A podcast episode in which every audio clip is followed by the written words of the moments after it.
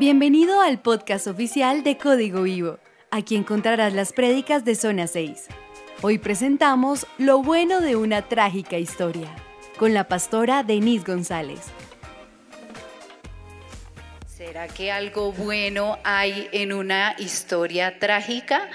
¿Qué hay de bueno en algo malo o un desastre o algo que nos haya pasado eh, en esta semana, en estos días, en estos meses o la situación que estemos pasando, si son situaciones difíciles, ¿de verdad habrá algo bueno en eso?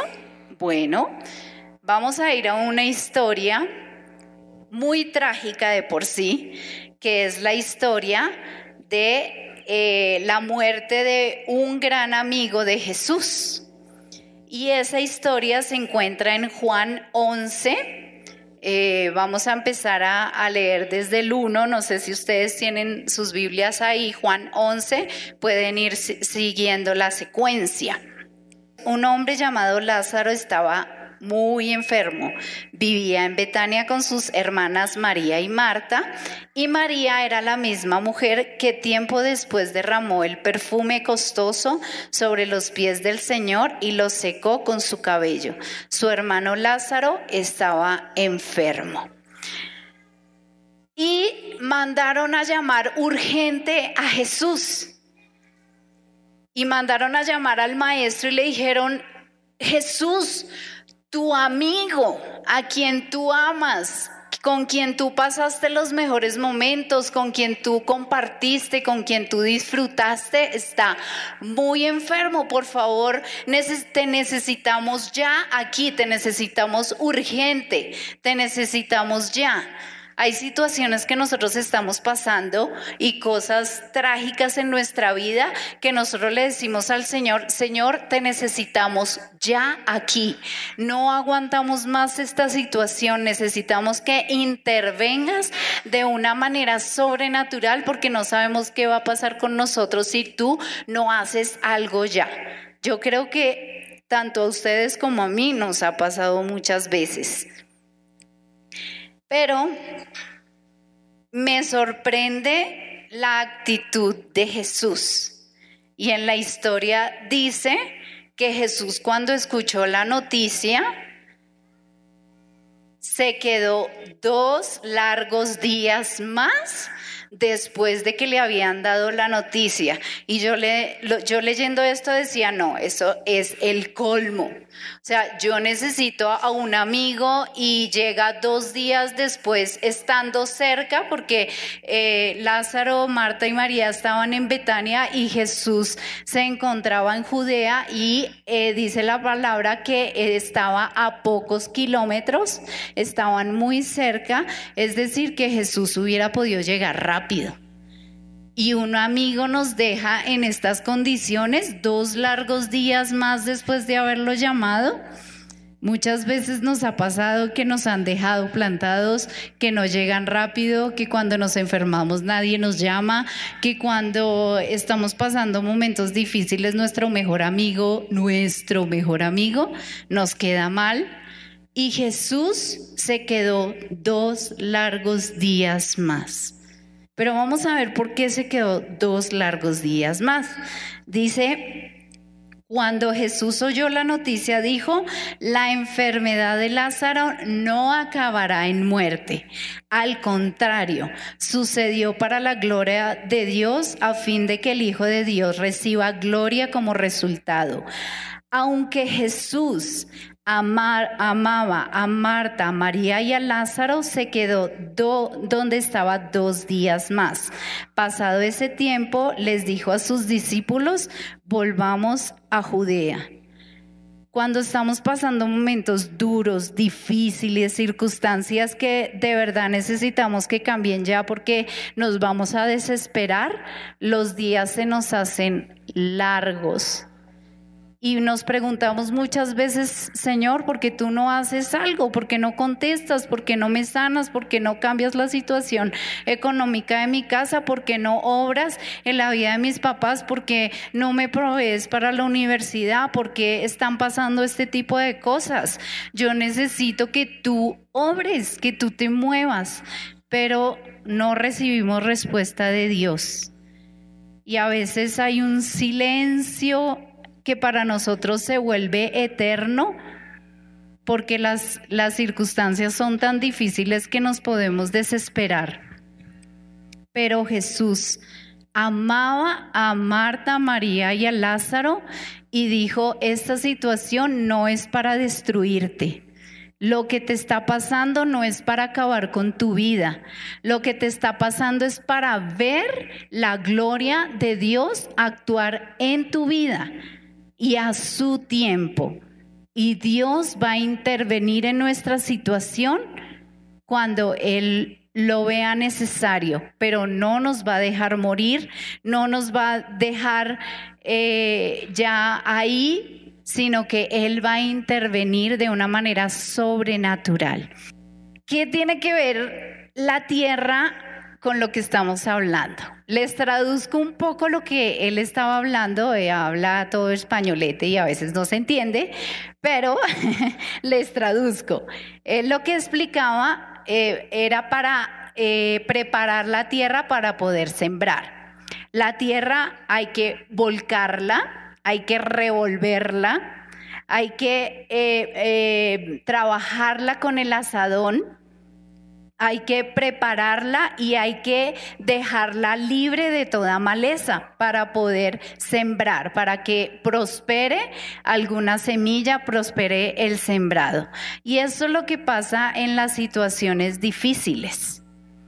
Pero sin embargo Jesús se alegra no porque estés pasando cosas difíciles, no se alegra porque estés sufriendo y no se alegra porque estés eh, eh, pasando malas situaciones, si no sabes por qué se alegra, porque estas situaciones te pueden ayudar para bien, para que tú creas que Él es poderoso, para que tú realmente creas de verdad.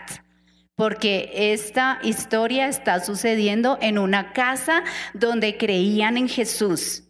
Sucedió en, en unas personas que hablaron con Jesús, que comieron con Jesús, que pasaron días con Jesús. Y Dios hoy nos está diciendo, tienes que creer de verdad. Y a través de circunstancias difíciles, Dios va a usar para bien esas circunstancias para que tú de verdad creas. Y vamos a ver dos actitudes diferentes que está, por supuesto, en esta historia generalmente siempre hablan de Marta y siempre hablan de María, porque pues las dos eran muy diferentes. Y em, de Marta decía que, dice así, Betania quedaba solo a unos pocos kilómetros de Jerusalén. ¿Ves lo que los decía yo al principio? Que era muy cerca. Y mucha gente se había acercado para consolar a Marta y a María por la pérdida de su hermano. Cuando Marta se enteró de que Jesús estaba por llegar, salió a su encuentro, pero María se quedó en casa. Marta le dijo a Jesús, Señor, si tan solo hubieras estado aquí, mi hermano no habría muerto. Como quien dice, Señor, ya para qué viniste, o sea, ya no hay nada que hacer, ya se murió, ya no hay nada que hacer, ¿para qué viniste? Pero aún ahora yo sé que Dios te dará todo lo que pidas. Jesús, le dijo, tu hermano resucitará. Es cierto, respondió Marta, resucitará cuando resuciten todos en el día final. Y Jesús les dijo, yo soy la resurrección y la vida. El que cree en mí vivirá aún después de haber muerto. Todo el que vive en mí y cree en mí jamás morirá. ¿Lo crees, Marta? Y Marta, sí, sí, sí, Señor, yo sé que eh, tú al final vas a venir por nosotros, vamos a resucitar y vamos, eh, tú vas a crear los cielos nuevos, la tierra nueva y vamos a, a vivir contigo felices toda la eternidad. Marta, por favor, ¿me escuchas? Y Marta, sí, bla, bla, bla. ¿No les ha pasado que uno habla con una persona y uno trata de explicarle algo y la persona, sí, bla, bla, yo entiendo. No, no, no es eso lo que te quiero decir. Y Marta, bla, bla, bla, bla, bla, y no dejaba hablar a Jesús. Y Jesús le dice, Marta, Yo soy la vida, la resurrección. ¿De verdad crees en mí? Y Marta, sí, sí, sí, sí, Señor. Yo creo, muchas veces nosotros decimos, Señor, yo creo en ti, tú eres mi salvador, tú eres mi sanador, mi proveedor, tú cambias las circunstancias, tú eres poderoso, pero cuando se presentan las circunstancias, ahí es donde nuestra fe es probada. Y ahí el Señor te va a decir, ¿realmente crees en mí? ¿De verdad crees en mí? Bueno, Marta le recuerda a Jesús, Jesús, si tú hubieras estado aquí, Lázaro no hubiera muerto. Yo sé, y, más encima le dice, Señor, yo creo que todo lo que tú le pidas a Dios, cualquier cosa, Dios la puede hacer. Y, y, Jesús le dice, Marta, Lázaro va a resucitar. Sí, sí, Señor, Tú lo puedes hacer. Él va a resucitar eh, por allá en la eternidad cuando tú vengas. Y no le creía a Jesús. Pero María, no es mucha la diferencia de la actitud de María, dice, bueno, luego Marta regresó a donde estaba María y los que se lamentaban y y los que se lamentaban. La llamó aparte y le dijo, el maestro está aquí, ya llegó. Y enseguida María salió a su encuentro. Jesús todavía estaba fuera de la aldea en el lugar donde se había encontrado con Marta. Cuando la gente que estaba en la casa consolando a María la vio salir con tanta prisa, creyeron que iba a la tumba de Lázaro a llorar. Así que la siguieron. Cuando María llegó y vio a Jesús, cayó a sus pies y dijo, Señor, si tan solo hubieras estado aquí, mi hermano no habría muerto. Marta le recordó a Jesús que si él hubiera estado ahí, Lázaro no hubiera muerto. Y María, su hermana, también le recordó a Jesús que si él hubiera llegado antes de que pasara, no, había, no habría pasado semejante tragedia. Jesús lo sabía.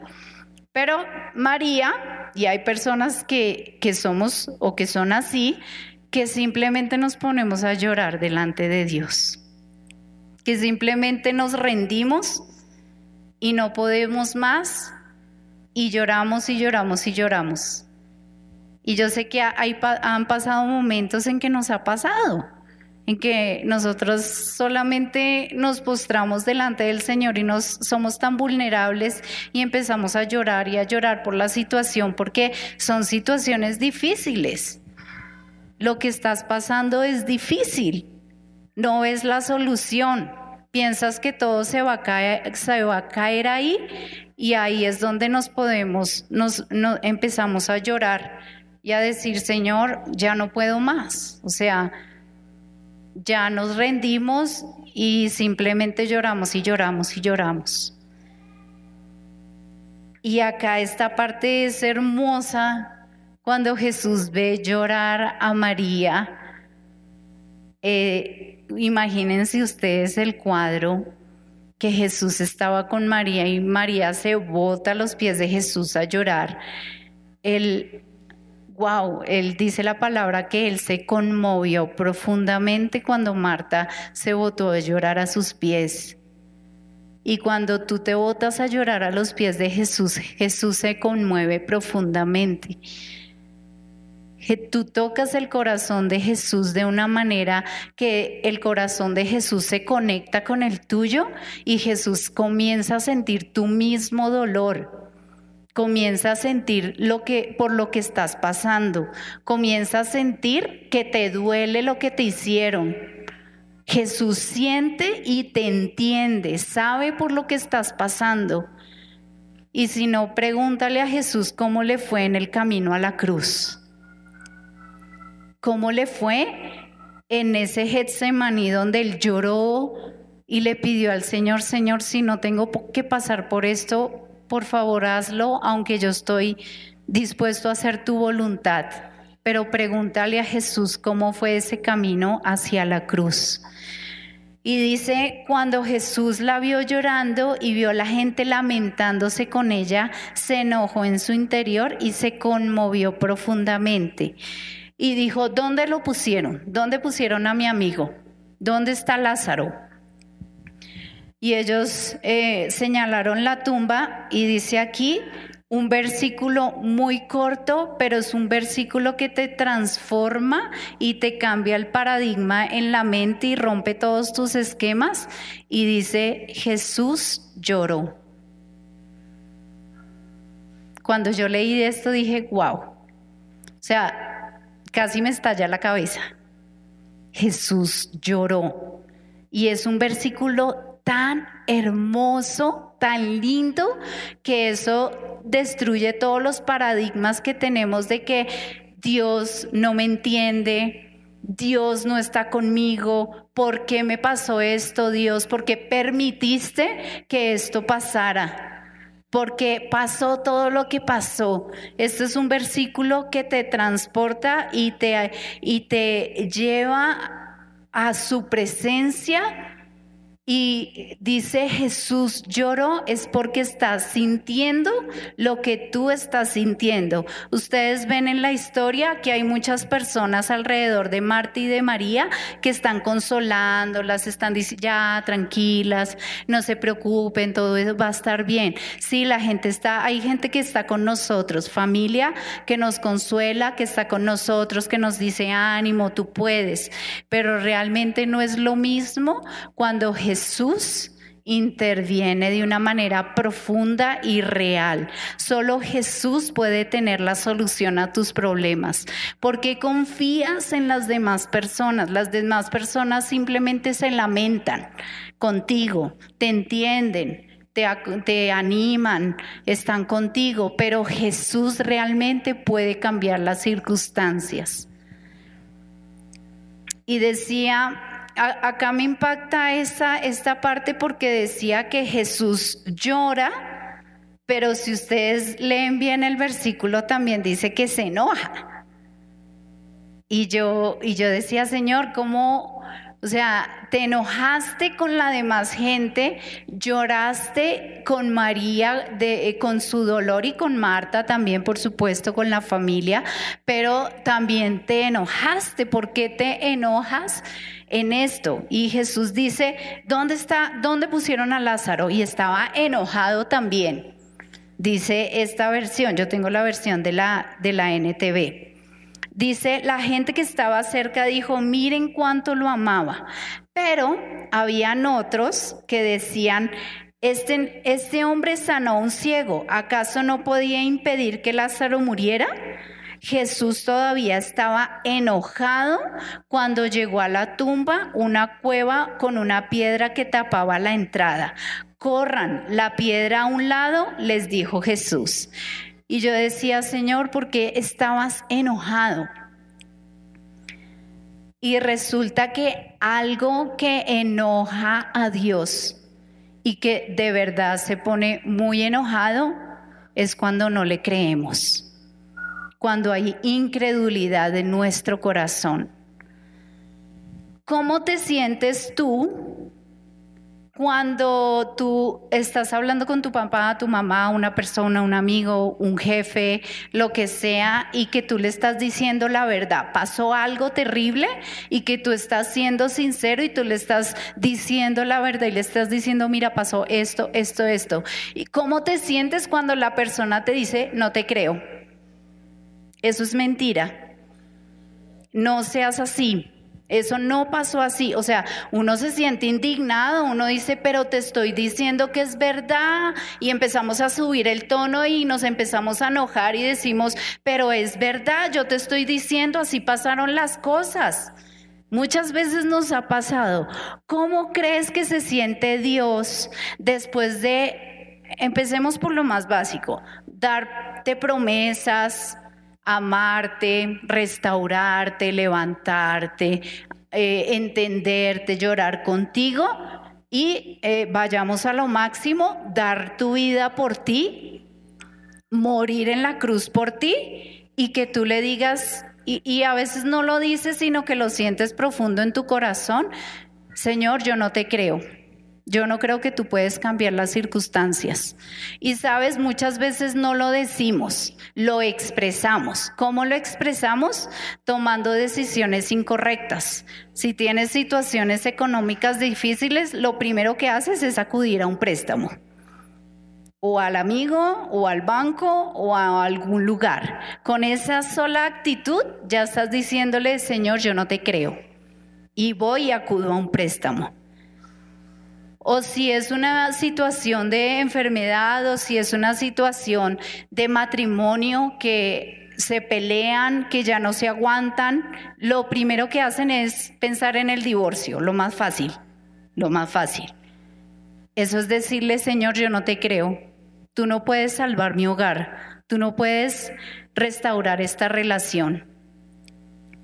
O cuando haces cualquier decisión loca basado en tu incredulidad, estás diciéndole, Señor, yo no te creo. Y el Señor se siente realmente enojado cuando hay incredulidad. Porque cuando llegó donde Marta y donde María había un ambiente de incredulidad tremenda. La gente decía, este que sanó a un ciego, si hubiera llegado antes, Ahora, ¿qué va a hacer? Ya no puede hacer nada. Este Jesús que tanto hacía milagros, que tanto decía que era el Hijo de Dios, que mire que, que tocaba a la gente y se sanaba, ya no puede hacer nada. Wow, tremendo. Entonces Marta, la hermana del muerto, protestó.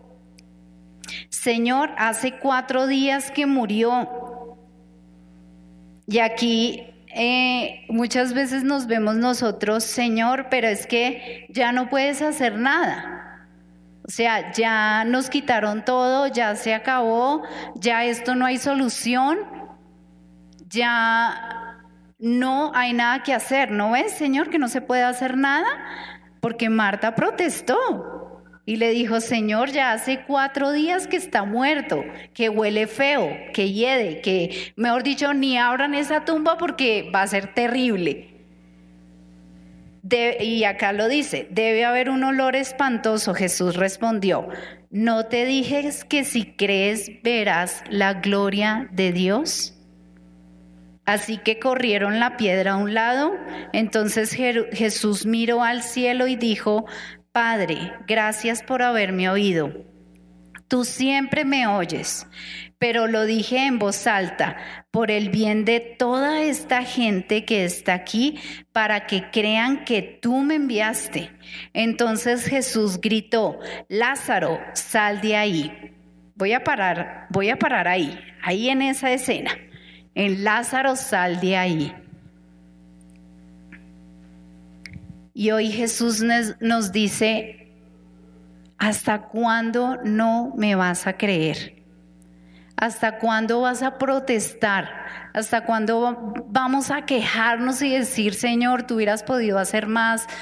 ¿Y qué pasa que tú no respondes? ¿Qué pasa con esta situación? ¿Dónde está tu nombre? ¿Dónde está tu poder? Tanto que me hablaron allá en la iglesia, tanto que predicaron, tanto que escuché eh, eh, la alabanza, la adoración que cantamos aquí, que Jesús basta, que Jesús puede cambiar las circunstancias. ¿Dónde está todo eso? ¿Dónde estás Jesús? Y hoy Jesús nos dice, ¿realmente cree que yo puedo cambiar las circunstancias y que voy a actuar? Y le voy a pedir al grupo de alabanza si me puede ayudar en este final. Paré exactamente donde van a abrir la, van a quitar la piedra, en ese entonces eh, se, los muertos los metían eh, como en una cueva donde ponían una gran piedra, los envolvían con eh, vendas y los dejaban como una momia. Y Jesús manda a quitar la piedra. Yo no les quiero contar el final porque yo sé que ustedes hoy creen que Dios resucitó a Lázaro.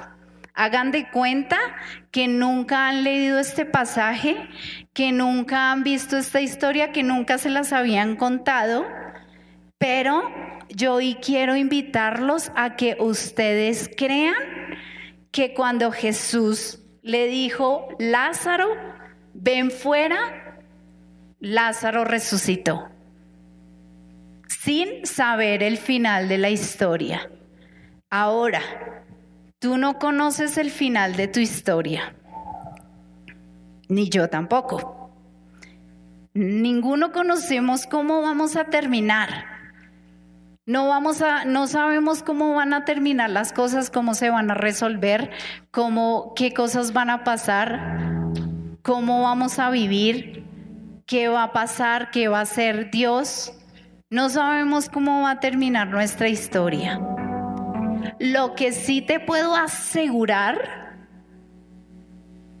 incluso eh, cuando le dicen ponga la mano en la Biblia y jure, es que Dios te va a sacar de ahí.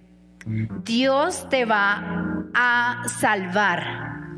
Dios va a estar contigo. Dios va, te va a respaldar porque Él lo prometió.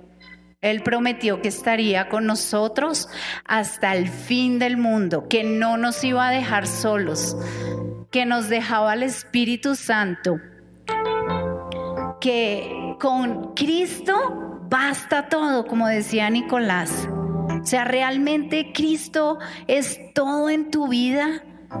Jesús es como el agua que sacia tu sed. Jesús es como el aire que tú respiras. Jesús es como el dinero que tú necesitas todos los días. ¿Qué es más importante para ti? ¿Acaso Jesús no hizo tu cuerpo y puede sanarte y puede restaurarte? En Hebreos 11:6 dice, de hecho, sin fe es imposible agradar a Dios. Todo el que desea acercarse a Dios debe creer que Él existe y que Él recompensa a los que buscan con sinceridad. Cuando le creemos a Dios lo estamos honrando, lo estamos agradando. Él se siente agradado porque nosotros le creemos. Él dice, wow, este es mi hijo, realmente está creyendo en mí. Esperamos que hayas disfrutado esta enseñanza. Suscríbete a nuestro podcast en tu plataforma preferida y síguenos en nuestras redes sociales, arroba código vivo cc. Para más información sobre nuestro ministerio, visita www.códigovivo.org.